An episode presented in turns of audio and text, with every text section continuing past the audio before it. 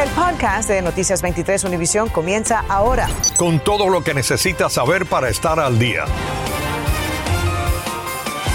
Hola, ¿qué tal? Muy buenas tardes. Les saludamos Sandra Peebles y Ambrosio Hernández. Y ahora tenemos una noticia en desarrollo. Hace solo minutos, la policía de Coral Gables reveló imágenes de las cámaras de seguridad del restaurante donde ocurrió el altercado entre el comisionado de Miami, Alex Díaz de la Portilla, y Carlos Jiménez Jr., hijo del congresista Jiménez. El incidente terminó con el arresto de Jiménez Jr. y generó especulaciones acerca de lo que realmente pasó. Jenny Padura está en la policía de Coral Gables con las nuevas imágenes. Jenny.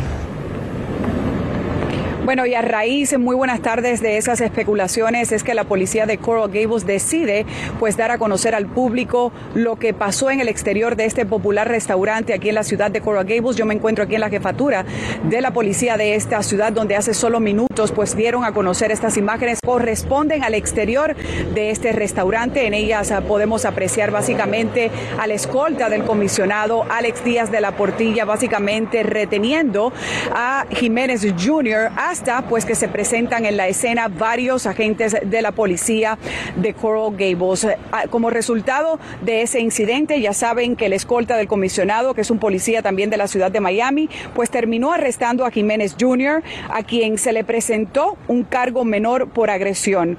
Él salió de la cárcel en el día de ayer tras pagar una fianza y declaró brevemente a los medios que todo se ventilaría en corte. Recapitulando un poco lo que ocurrió, como saben, esto sucedió el miércoles en la tarde en el conocido restaurante Morton's Steakhouse en Ponce de León. Según el reporte de la policía de Coral Gables, Carlos Jiménez Jr., hijo del congresista y exalcalde de Miami-Dade, Carlos Jiménez, supuestamente golpeó en la cabeza al comisionado Díaz de la, de la Portilla, quiero decir, cuando estaba saliendo del lugar. Por su parte, el comisionado eh, de la Portilla no ha respondido a nuestras llamadas, pero sí nos dijo a través de un comunicado lo siguiente y lo pueden leer en pantalla. Como es costumbre, este individuo, refiriéndose a Jiménez Jr., pues trató de manera cobarde de provocarme y como las niñas me rozó el pelo con sus uñas. Los hombres van de frente y no por detrás. El congresista Carlos Jiménez eh, nos dijo pues el miércoles cuando nos comunicamos con él pues que él estaba al tanto de lo que había sucedido pero que esto era un asunto netamente personal. Regresando aquí a la policía de Coral Gables, de momento es todo lo que les tengo en vivo. Jenny Padura Noticias 23, Univisión. Gracias a Jenny. Las autoridades informaron que arrestaron a Justin Frisner y a China Campos por acusaciones de empujar a una mujer, patear su cartera y robarle el teléfono celular en un estacionamiento en Davie. Ocurrió el 22 de enero a la salida del centro de entretenimiento Off the Wall. Las autoridades eh, dicen que Fresner y Campos son el hombre y la mujer que se abalanzaron contra la víctima y luego escaparon. La Fiscalía Estatal impuso nuevos cargos contra Enrique Alvis, exproductor del programa El Gordo y la Flaca de Univisión. Según la Fiscalía Estatal, la investigación reveló evidencia para imponerle un cargo adicional de falso encarcelamiento y otro de agresión sexual por la fuerza. En el año 2019, a Alvis lo acusaron de aprovechar su puesto para acorralar sexualmente a sus víctimas que aspiraban formar parte del elenco del show. Univisión aclaró que nunca fueron autorizadas esas audiciones, que también ignoraba el elenco del programa. A propósito de este caso, Univisión envió el siguiente comunicado. Dice, estamos comprometidos con una cultura laboral segura y no toleraremos ningún tipo de acoso o mala conducta sexual. En cuanto nos enteramos de estas acusaciones, iniciamos una investigación interna, colaboramos con las autoridades y terminamos nuestra relación laboral con el señor Alvis en 2019. Los fiscales y los abogados en el juicio para dictar sentencia contra Nicolás Cruz por la masacre de Parkland podrían eh, referirse a los posibles miembros del jurado por sus nombres, según determinó hoy la jueza del caso. La decisión tuvo lugar después que la defensa pidió mencionarlos por números y no por nombres. Y es que durante los juicios está prohibido hablar o tomar fotos o videos de miembros del jurado, aunque sus nombres son un registro público y la prensa puede entrevistarlos al concluir los juicios.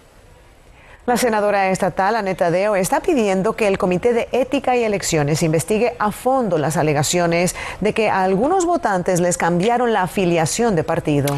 Nuestro colega Olance Nogueras nos cuenta que las alegaciones pudieran incluir otros condados de la Florida.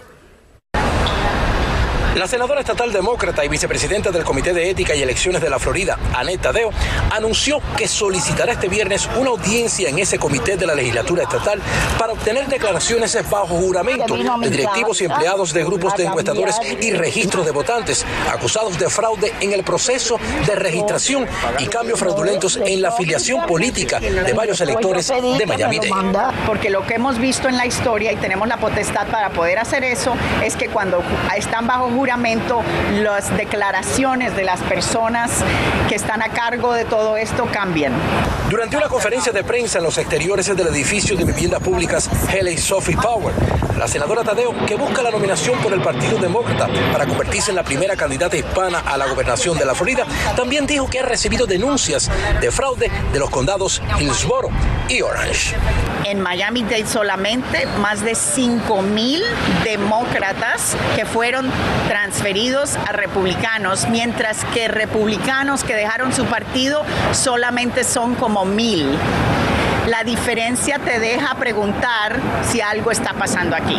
Se ha creado una política de terror que yo creo en la democracia. Yo no creo en la política de que si usted no está de acuerdo con su partido, le tengan que gritar comunista. Por su parte, la directora ejecutiva del Partido Republicano de la Florida, Helen Aguirre Ferré, rechazó las denuncias, dijo que el programa de registro es revisado ante cualquier preocupación y dejó entrever que los informes de fraude son una estrategia de los demócratas porque los floridanos están eligiendo de manera abrumadora registrarse al Partido Republicano por su cuenta.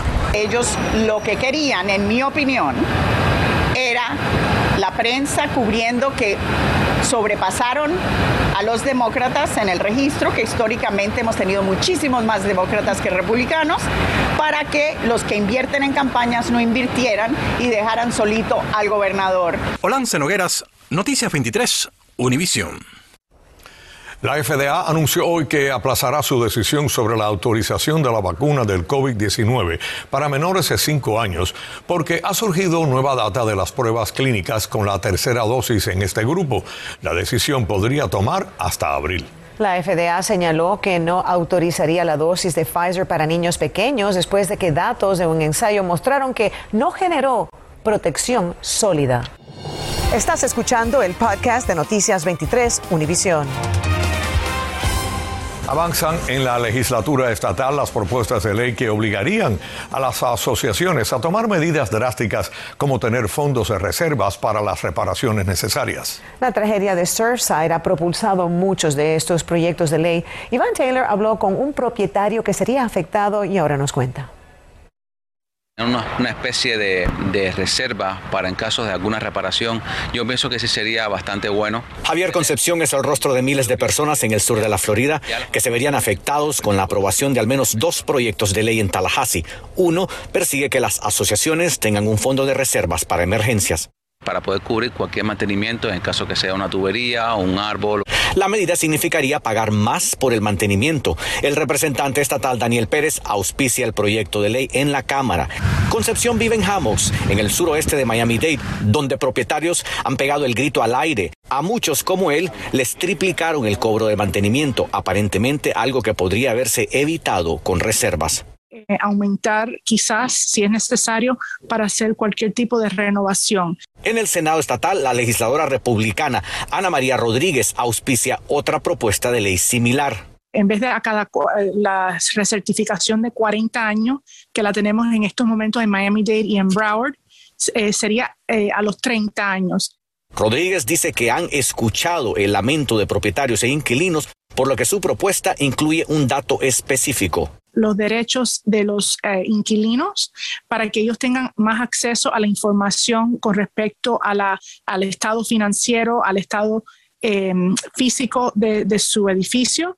El denominador común de estos proyectos de ley, la tragedia de Surfside del 24 de junio pasado, lo que en Tallahassee han catalogado como una negligencia injustificable por la que se perdieron muchas vidas.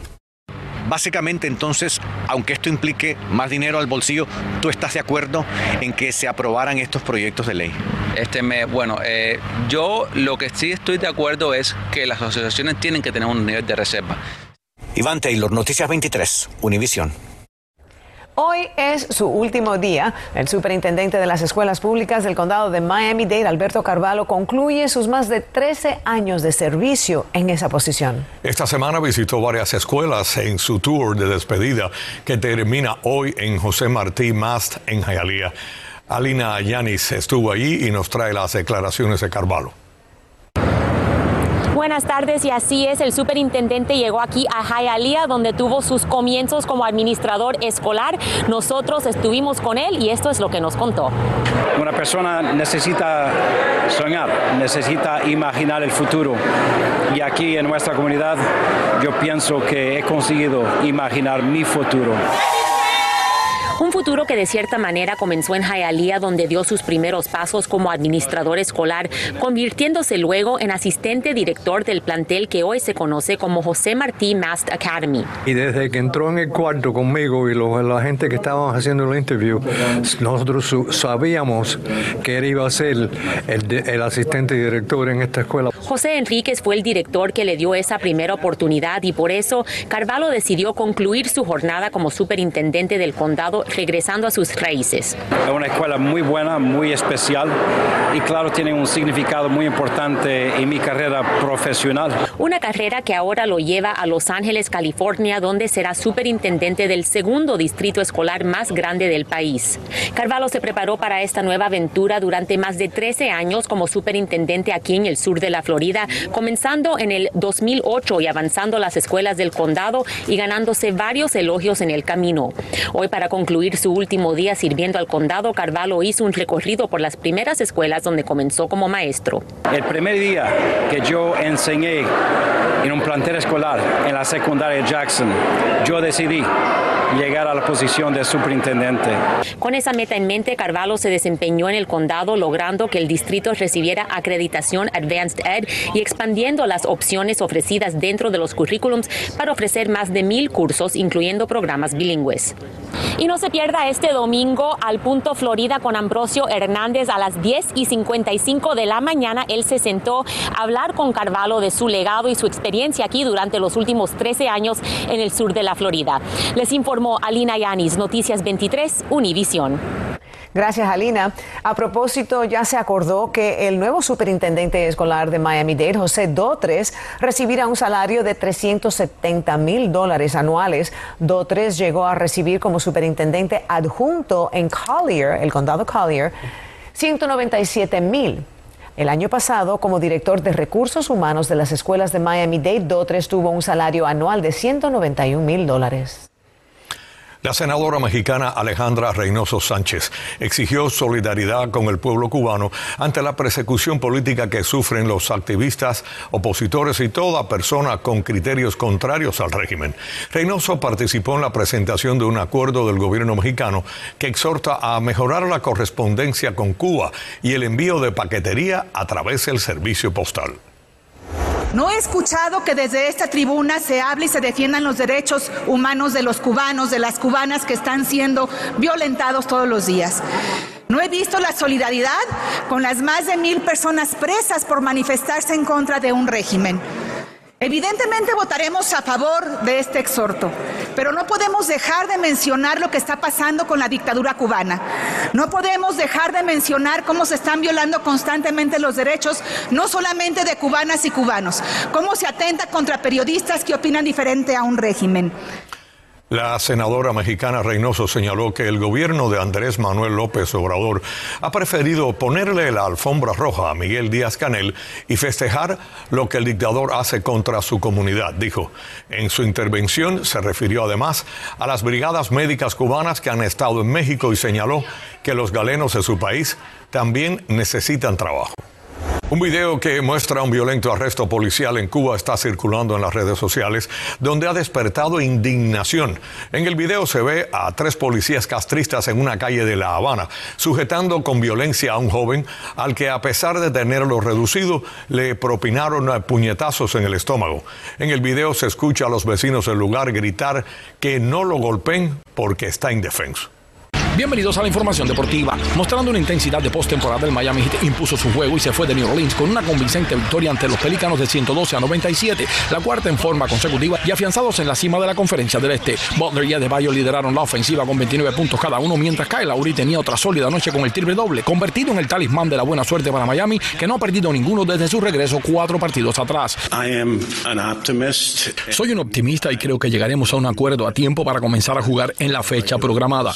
Esa fueron las palabras del comisionado de las grandes ligas, Ron Manfred, refiriéndose a una posible solución de las negociaciones con el sindicato de jugadores, las cuales se congelaron el pasado 2 de diciembre cuando caducó el antiguo acuerdo colectivo. Una buena señal de que quizás el entusiasmo del comisionado esté justificado es que ambas partes acordaron al menos instituir el bateador designado universal, o sea, la Liga Nacional, tras muchos años de insistencia, dio su brazo a torcer y aceptó el bateador designado. Ernesto Clavelo, Deportes 23. La ciudad de Hialeah está ofreciendo un programa de emergencia para asistencia de alquileres. Entre los requisitos, la persona debe probar que lleva tiempo pagando ese alquiler y que no puede pagar el incremento. Los interesados deben ir personalmente al ayuntamiento para hacer su solicitud. Para más información puede llamar a este teléfono, es el 305-863-2970. Si usted ya pagó sus impuestos el año pasado y todavía recibe un aviso que debe dinero, puede ignorarlo. El IRS dijo que aunque muchos contribuyentes liquidaron, reciben los avisos porque los empleados de esa entidad todavía no han procesado el pago. Si usted recibió uno de esos avisos y todavía le debe dinero al gobierno, entonces tiene que pagar. La recomendación es que revise sus registros detalladamente. Acabas de escuchar el podcast de Noticias 23 Univisión. Puedes descubrir lo mejor de los podcasts de Univisión en la aplicación de Euforia o en univision.com diagonal podcasts.